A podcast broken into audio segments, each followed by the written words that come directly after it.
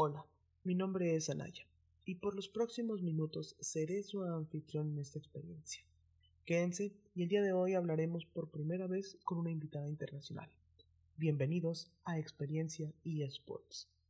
A través del podcast ustedes podrán escuchar la traducción simultánea. Si quieren verla con subtítulos pueden ir directamente a YouTube. Muchísimas gracias Alex por estar aquí. Gracias por aceptar la invitación.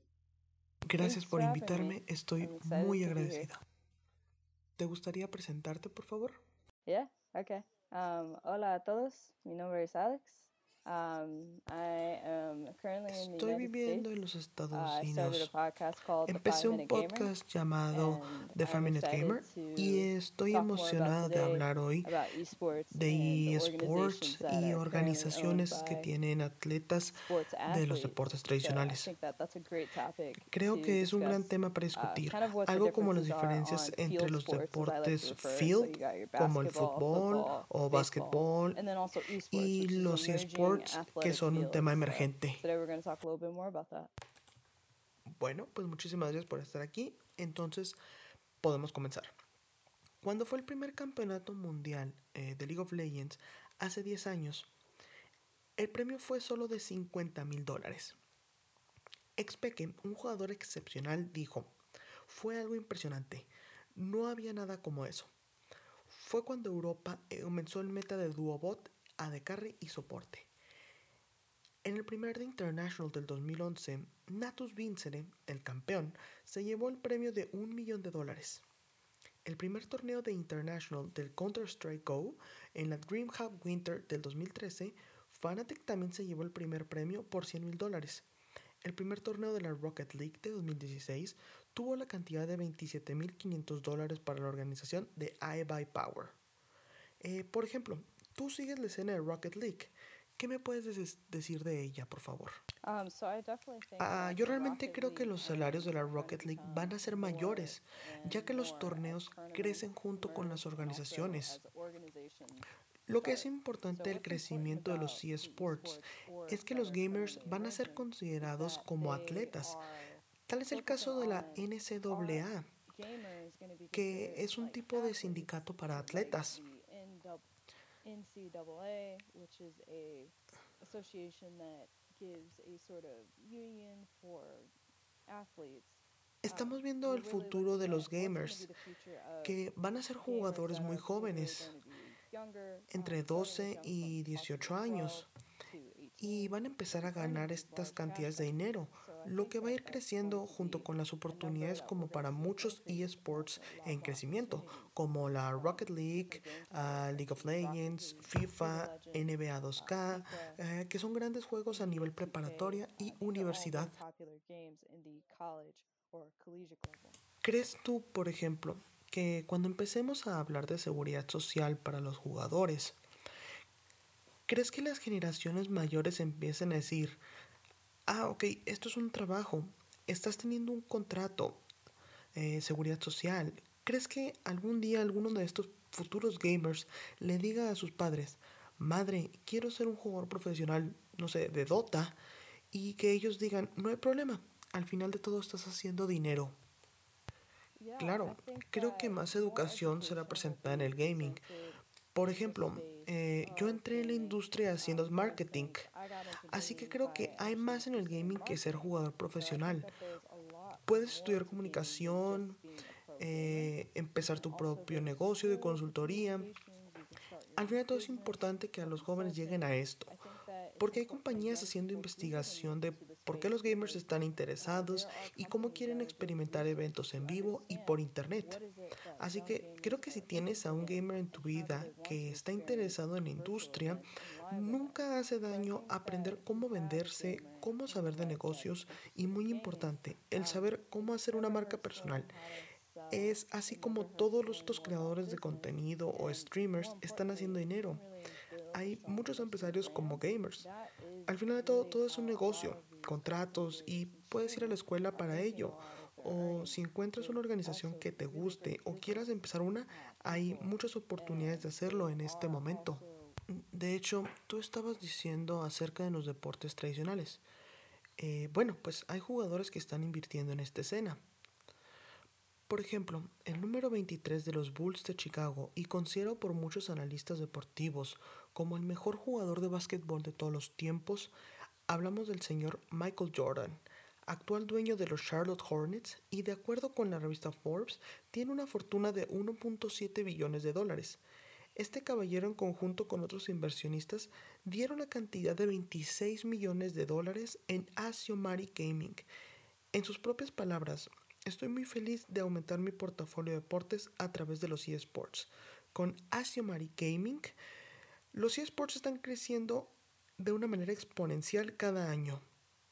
El señor ya puso, estamos hablando de 26 millones de dólares. Eso es excelente y yo creo que vas a ver a más jugadores invirtiendo porque están viendo que es una oportunidad de negocio y lo que buscan es tener acceso a audiencias más jóvenes. Por lo que por lo que Michael Jordan podría no ser un jugador que los gamers relacionen con la industria. Puede tener una relación con respecto a su dedicación y el legado y el trabajo en equipo que el Señor ha construido. Es importante como gamer que desarrolles tus habilidades sociales porque es algo que siempre se necesita, seas jugador profesional o no. Y creo que las organizaciones se están enfocando en la paternidad y el gaming, ya que para muchos gamers este puede ser su primer contacto con un equipo deportivo. Por lo que es bueno tener estas habilidades. No importa si es secundaria, primaria, preparatoria. Es ingenible tener jugadores que están bien rodeados, ya sea en un entorno laboral o como gamers. Si hay una oportunidad de entrar a una organización o ser voluntario para conducir eventos, puede ser una gran experiencia, sin importar si uno es un poco tímido y puede tener intención de convertirse en creador de contenidos y necesitan ese apoyo de un atleta o profesional o algún padre. Ver si tienen el potencial de ser streamer o aprender más de marketing, redes sociales e incluso algo que no nos imaginamos, los bienes raíces.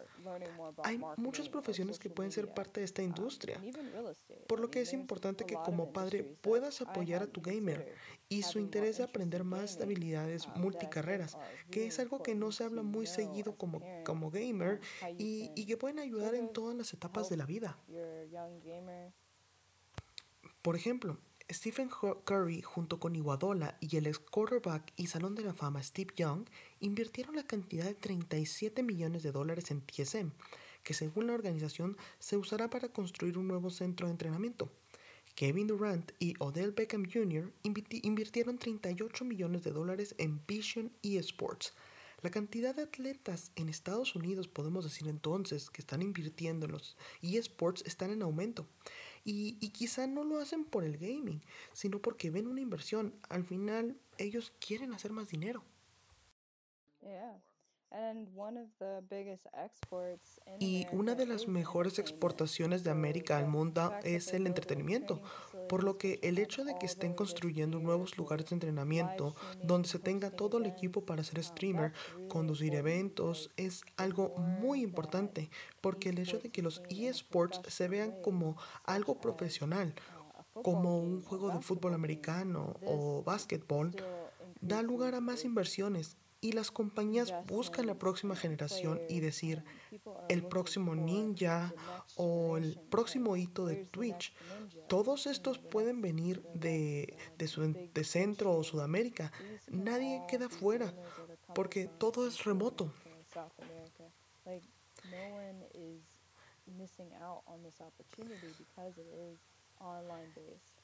Es, es impresionante incluso ver gente que entiende que los deportes son ese boleto para salir de tu casa y, y tener todo lo que la vida tiene para ofrecer.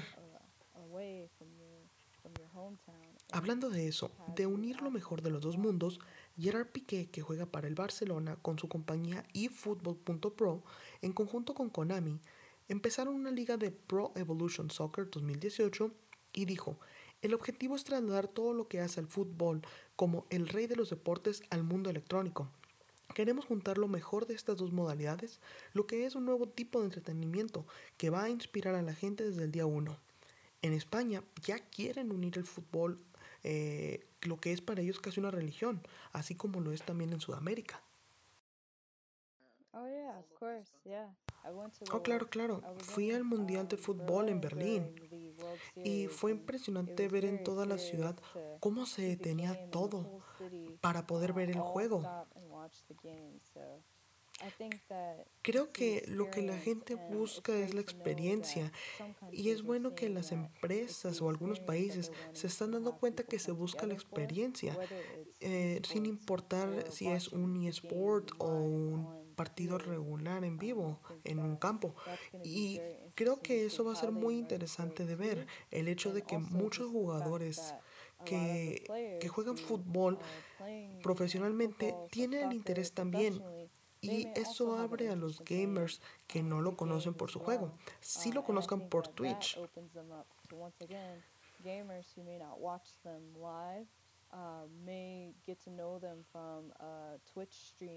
O en un en vivo donde quizás se jueguen a sí mismos. Creo que la gente creo que la gente busca conectar con la próxima generación de atletas, especialmente porque of esta generación uh, ya no ya no estamos viendo mucha televisión, sino que ahora pagamos por videos en demanda o las cosas que queremos ver. Incluso los anuncios publicitarios con los bloqueadores de publicidad que no queremos ver.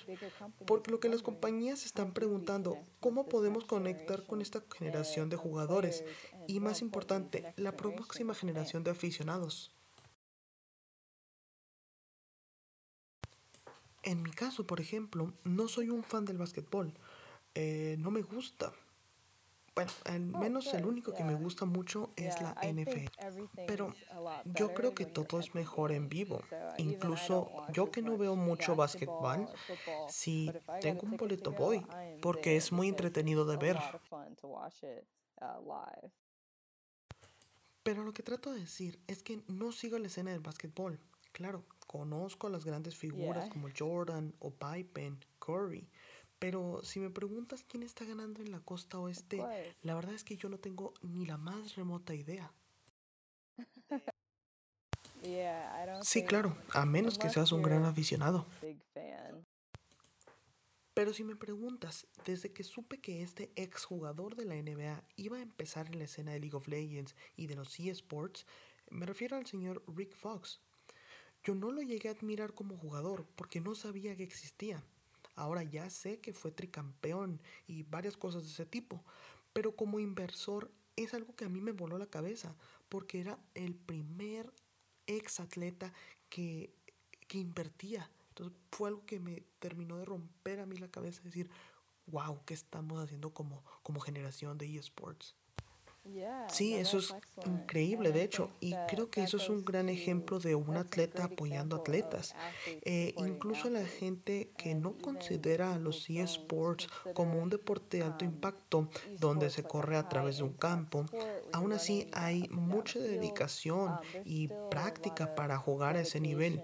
Ah, y el estrés al iniciar es muy similar a la de la patada inicial o el to salto inicial en el básquetbol.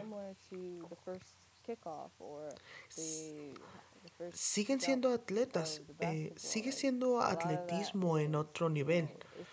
Y creo que es importante como otros atletas miran hacia este lado y ellos hacen su parte para hacerlo más profesional, ya sea construyendo instalaciones o enfocándose en cómo hacer más diversas estas ligas.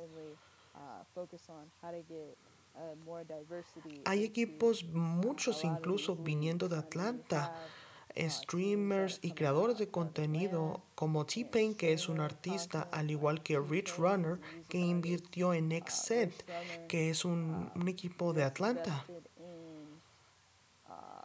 Y es Xset, genial ver que no solo la música está entrando and los eSports.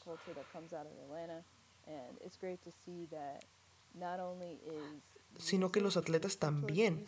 Y es que fue una gran empresa este año 2020. Además que tienes más diversidad cuando tienes a gente de más industrias viniendo a esta escena, haciéndolo incluso multicultural. Y creo que puedes atraer a más personas. Claro que puede ser mejorado, porque cuesta el comprar los artículos de streaming, el comprar las consolas, los audífonos y todo el equipo. Es una cosa que espero que con todos los atletas que están allá afuera haya un impacto social para conseguir estos equipos o, o edificios de entrenamiento para que los gamers con pocas oportunidades tengan acceso a estas.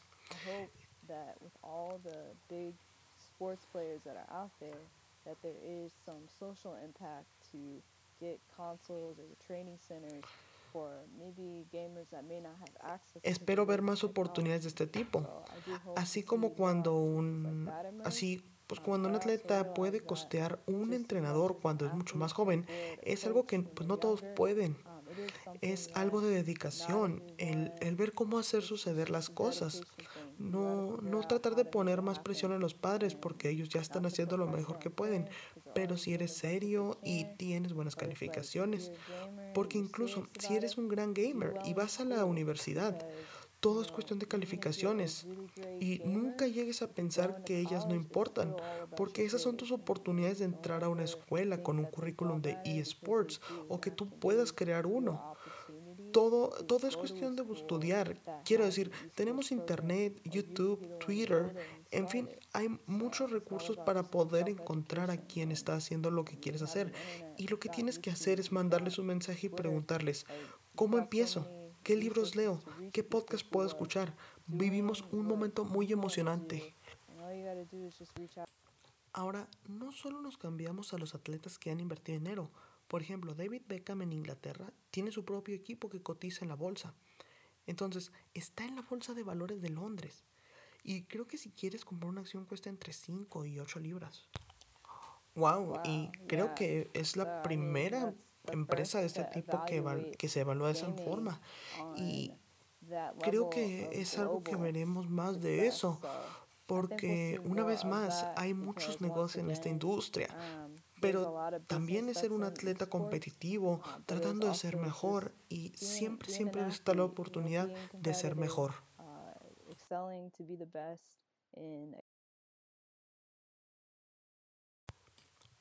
pero ¿cómo crees que va a evolucionar esto? Porque ahorita tenemos a esta gran cosa que está pasando en la escena norteamericana. Tenemos estas escuelas que están teniendo programas infantiles. Eh, recuerdo de varias organizaciones, eh, que no recuerdo ahorita los nombres, pero sé que se están enfocando en la educación para crear este tipo de programas a nivel distrito, a nivel condado, y creo que esto se está moviendo muy rápido para ustedes en tu país, porque esto ya se ve en las escuelas.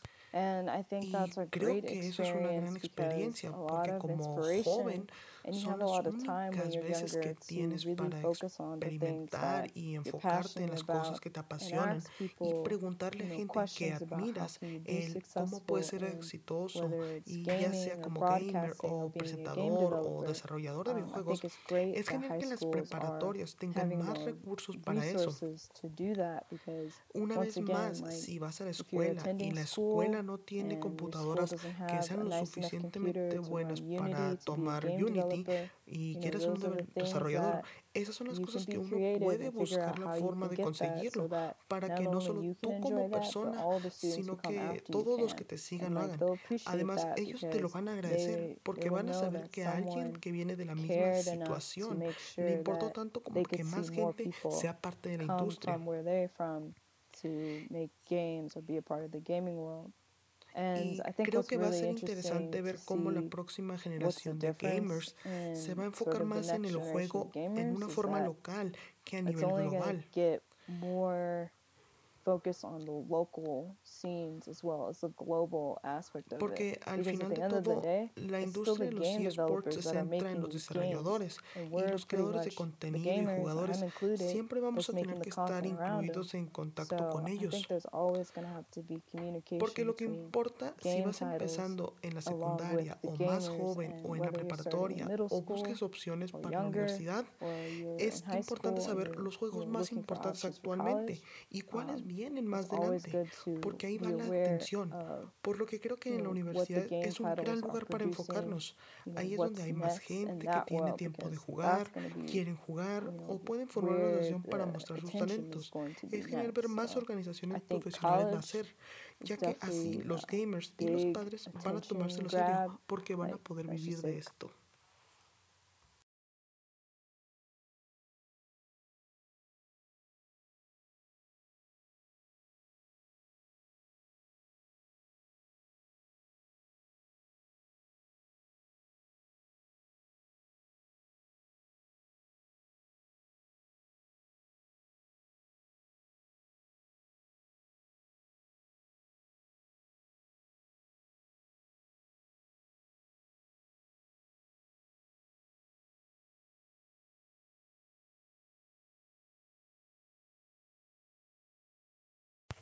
Bueno, creo que con eso hemos cubierto mucho más de los temas que- de los que yo quería hablar.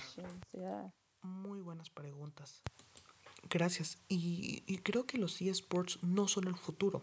Estaba leyendo el- un tweet hace unas horas y decía, odio cuando la gente ve esto como el futuro. Esto está pasando ahora. La gente lo está viendo en este momento. La final de LOL la vieron más de 60 millones de personas. Hay premios por encima de los 40 millones de dólares. Hay gente llenando el Estadio Nacional de China. Era el futuro hace 10 años. Ahora es el presente. Y concuerdo, está pasando en este momento. Y solo se va a poner más complejo. more Porque ahora vamos a tener diferentes niveles y organizaciones. Pero también se debe proteger a los gamers, sus ganancias, que es algo muy importante. Al final de todo, todo se va a resumir en gana todo el dinero que puedas, diviértete, pero también al final da todo. Si eso es por lo que la gente te va a conocer, el resto vas a ser tú construyendo tu propia marca, enfocándote en otros juegos, que es lo que hacen los grandes atletas. Juegan por varios años y terminan siendo figuras públicas y la gente los admira porque vio cuánto entrenaban o cuántos títulos tuvieron. Creo que todos queremos a alguien a quien admirar. Y ya sea un gamer o un atleta, es algo por lo que te debes enorgullecer y perseguirlo, si es algo lo que te gusta. Esperemos que en los próximos 10 años esto sea algo mucho más grande y realmente quiero que esto esté a otro nivel. Quiero que esto sea algo gigante y lo creo de corazón. Le dije a un amigo hace cuatro años, creo que sí hace, creo que sí, hace cuatro años, la verdad no me acuerdo bien. Le dije, créeme, en 10 años esto va a ser algo enorme.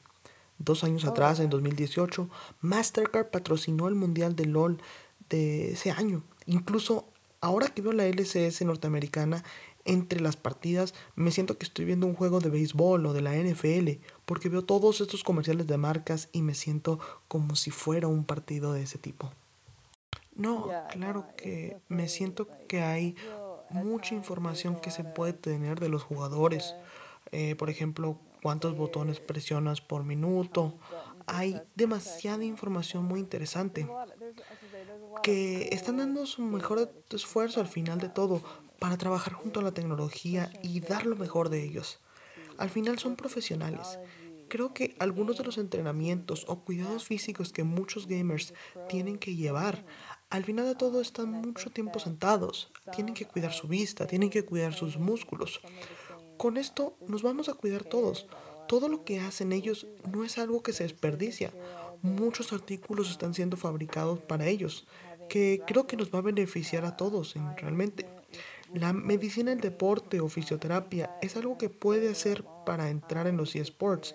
También ellos son personas sanas físicamente. Repito, hay muchas carreras para el mundo gaming. Encuentra a alguien que quiera hacer lo mismo que tú y entra al mundo.